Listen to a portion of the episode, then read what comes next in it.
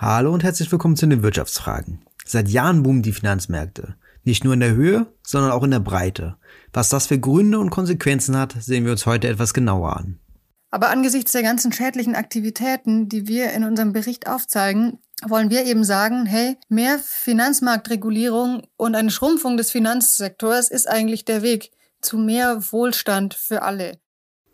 Das war Magdalena Senn. Sie ist Ökonomin und Referentin bei der Bürgerbewegung Finanzwende und hat kürzlich mit Michael Peters einen Report über die Gründe und die Konsequenzen des riesigen Finanzsektors veröffentlicht. Dazu wird sie uns gleich einige Fragen beantworten. Bevor wir uns ihren Report genauer ansehen, zoomen wir nochmal heraus und schauen nochmal genereller auf die Finanzialisierung. Unter der Finanzialisierung kann man grundlegend die Ausweitung von Finanzaspekten verstehen. Das spiegelt sich dann in ganz unterschiedlichen Facetten wider. Zum einen kann man darunter verstehen, dass sich der Finanzsektor im Verhältnis zum realwirtschaftlichen Sektor ausweitet. Ebenso kann sich der Anteil von finanziellen Vermögensgegenständen im Verhältnis zum Gesamtvermögen ausweiten. Das wären jetzt zwei eher quantitative Beobachtungen, die man im Zuge der Finanzialisierung erkennen kann. Daneben verändert sich auch die Entscheidungsfindung, sowohl auf Finanzmärkten als auch im Privatunternehmen, da der Nutzen der Investoren immer relevanter wird. Diese Entwicklungen gehen sowohl mit der wirtschaftspolitischen Liberalisierung als auch mit der Digitalisierung einher. Bei dem technischen Stand von 1960 wären viele der heutigen Finanzmarkttransaktionen gar nicht möglich. Auf der politischen Seite sind ganz unterschiedliche Politikfelder betroffen. So ist es zum einen die Steuerpolitik, die im Laufe der Jahrzehnte alle relevanten Steuern für Unternehmen und Superreiche gesenkt hat. Genauso wichtig, aber weniger naheliegend, ist die Haushaltspolitik. So hat zum Beispiel die Schuldenbremse zu Kuriositäten auf allen Ebenen staatlicher Akteure geführt. So investieren zum Beispiel Universitäten ihre Überschüsse am Finanzmarkt, um daraus langfristig ihre Einnahmesituation zu verbessern und das nur, weil aufgrund politischer Regeln wie der Schuldenbremse die staatlichen Mittel so begrenzt sind. Ähnliches sehen wir bei der Altersvorsorge. In den letzten Jahrzehnten wurde das Rentensystem immer weiter geschwächt, sodass private Rentenvorsorge immer wichtiger wurde. Diese private Rentenvorsorge führt natürlich dazu, dass auch Privathaushalte sich mehr am Finanzmarkt beteiligen. Vor allem in der Corona-Krise haben viele ihre hohe Sparquote für den Einstieg am Finanzmarkt verwendet. Auch hier hat die Digitalisierung ihre Finger im Spiel, da durch den Aufstieg der Neoburger der Aktienhandel enorm leicht und günstig wurde. All das Geld, das im Finanzsektor von Privathaushalten oder von Staatshaushalten gespart wird, ist schlecht für die Wirtschaft. Wenn jemand auf Ausgaben verzichtet, kann ein anderer auch nichts einnehmen. Wenn also immer mehr Leute einen immer höheren Anteil sparen, haben wir irgendein Problem, wenn alle alles sparen.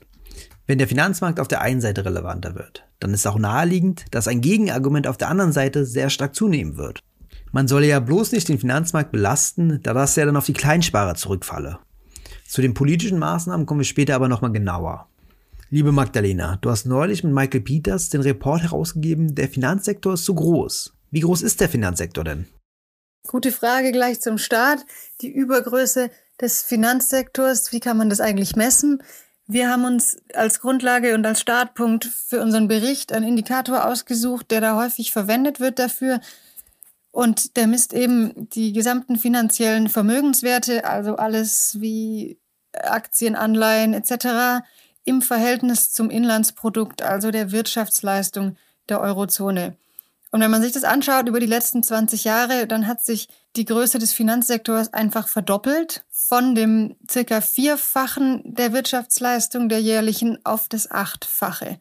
Und so eine Entwicklung passiert natürlich nicht über Nacht, sondern ist Teil eines längerfristigen Trends. Und man kann eben sagen, dass seit dem Ende des Bretton Woods-Abkommen und der Ära der Finanzderegulierung das übermäßige Wachstum des Finanzsektors seinen Lauf genommen hat.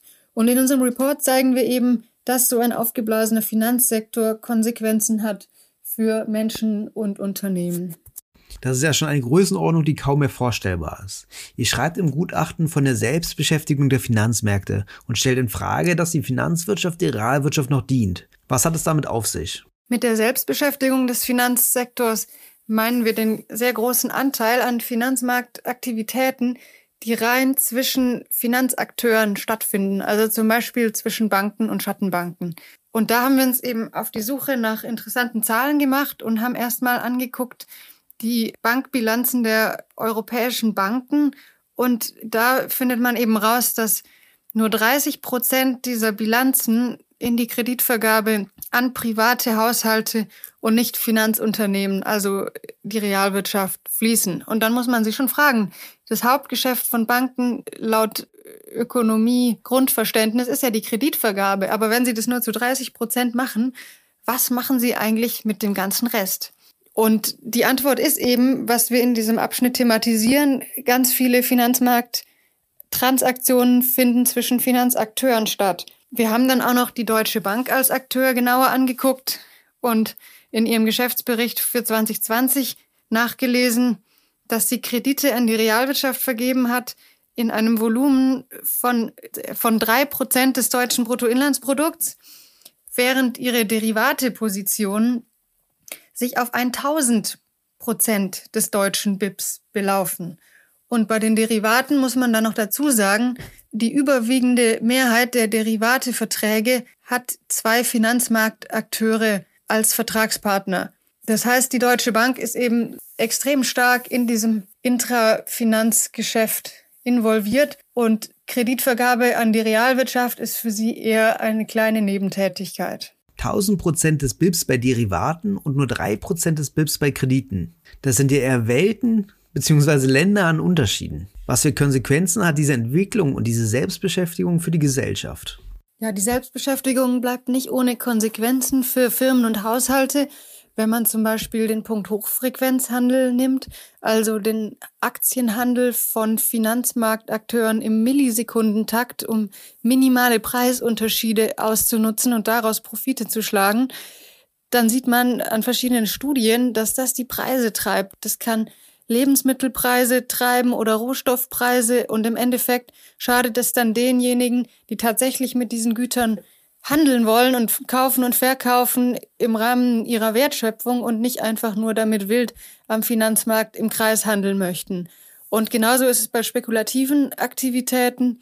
Wenn Banken jetzt groß im Derivategeschäft sind und da Profite draus ziehen, dann kann das eben die Finanzstabilität insgesamt untergraben. Und wenn es dann mal kracht, dann sind viele Banken so groß, dass äh, sie systemisch relevant sind und im Zweifel von steuerzahlerfinanzierten Rettungsaktionen profitieren, wie es auch der Fall war in der Finanzkrise 2007 und 2008, während dann Haushalte und kleinere Firmen sehr unter Krisen leiden. Da werden Arbeitsplätze vernichtet, Existenzen vernichtet, weil eben kleinere Akteure sich nicht auf diese staatliche Versicherung verlassen können. Und das ist dann eben auch eine Konsequenz von dieser Übergröße und der Selbstbeschäftigung von Finanzmärkten. Diese Übergröße zeigt, wie notwendig die Regulierung ist. Ein Kapitel eures Reports dreht sich daher auch um die Regulierung bzw. die Umgehung der Regulierung des Finanzsektors. Welche Probleme gibt es dort? Ja, ein spannendes Kapitel unseres Reports ist eben auch die Umgehung von Regulierung durch Finanzmarktakteure. Und da ist es so, dass tatsächlich der Finanzsektor immer wieder Strukturen schafft, die nur darauf abzielen, bestehende Regeln zu umgehen und daraus Profit zu schlagen. Wenn zum Beispiel Banken ihren Unternehmenskunden helfen, die Steuerlast fast auf Null zu drücken und ihre Aktivitäten in Steueroasen zu verlegen, dann schaden Banken dem Gemeinwohl.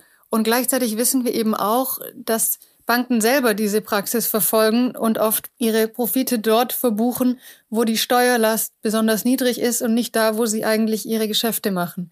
Das sieht man zum Beispiel an der Zahl der Produktivität der einzelnen Bankmitarbeiter, die in Steueroasen um ein Vielfaches höher ist als in normalen Jurisdiktionen, weil die Banken eben ihre Aktivitäten auf dem Papier dahin schieben, wo sie möglichst wenig Steuern zahlen müssen. Da haben wir im Report ganz interessante Zahlen von dem neuen European Tax Observatory. Genau, und Umgehung von Regulierung ist auch ein ganz prägnantes Beispiel Cum-Ex und Cum-Cum. Das sind die illegalen Griffe in die Steuerkasse von Finanzakteuren in Deutschland und auch anderswo in Europa. Und da haben wir eben auch Zahlen im Report.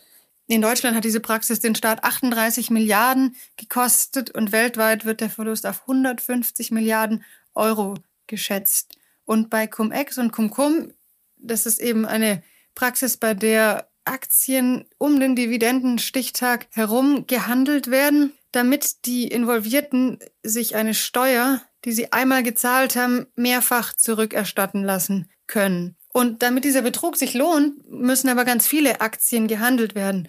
Und durch diese Aktivitäten, die nur äh, zu diesem illegalen Steuerraub dienen, werden einfach Strukturen geschaffen und Transaktionen durchgeführt, die den Finanzmarkt insgesamt wahnsinnig aufblähen.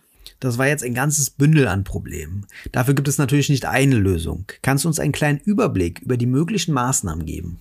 Als Reaktion auf diese ganzen Dimensionen der Übergröße und der schädlichen Aktivitäten des Finanzsektors haben wir in unserem Report eine ganze Liste von guten Regulierungsvorschlägen aufgeschrieben. Und das Spannende ist, was diese Vorschläge alle gemein haben, ist, sie werden schon lange diskutiert, sie waren mal auf der politischen Agenda und wurden aber erfolgreich von der Finanzlobby verhindert. Und deswegen haben wir die hier nochmal aufgeschrieben, weil wir denken, dass diese Vorschläge einen Beitrag leisten könnten, den Finanzmarkt wieder besser zu regulieren, ihn dadurch auch zu schrumpfen und auf sinnvollere Aktivitäten auszurichten.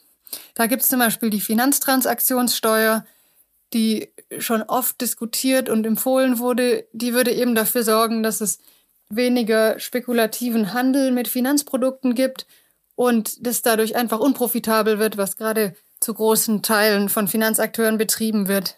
Genauso sprechen wir uns aus für ein Trennbankengesetz, was dafür sorgt, dass die Geschäftsbanken getrennt werden von den Investmentbanken, so dass der Staat nicht mehr das riskante Geschäft der Investmentbanken implizit versichert. Ja, und wenn man sich auch die Finanzprodukte anschaut und den Vertrieb, dann sind in unseren Vorschlägen eben auch ein Provisionsverbot bei Finanzdienstleistungen, weil das immer wieder zu Interessenskonflikten in der Beratung führt und Leute dann am Ende die Produkte angeboten bekommen, zum Teil, die lukrativer sind für die Berater als für sie selbst. Aus meiner Sicht sind es alles unterstützenswerte Positionen, wo genau euer Druck der wichtige ist. Einige Themen, wie zum Beispiel das Provisionsverbot, wurden ja bereits abgeräumt. Das stand zwar im Sondierungspapier der Ampel drinne, im Koalitionsvertrag dann aber nicht mehr. Gibt es noch einen Punkt in dem Gutachten, den du nochmal besonders betonen möchtest?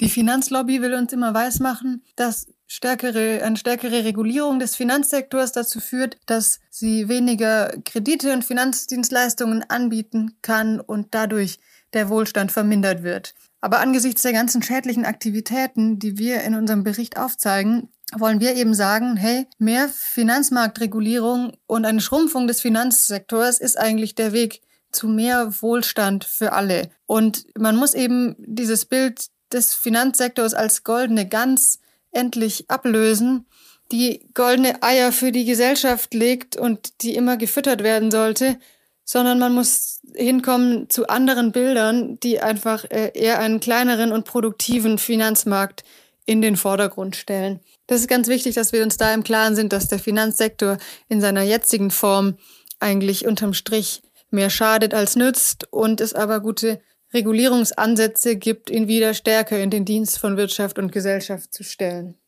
Vielen Dank, liebe Magdalena, für die spannenden Antworten. Wir können also festhalten, dass der Finanzmarkt in den letzten Jahrzehnten in seiner Größe und in den Auswirkungen stark gewachsen ist.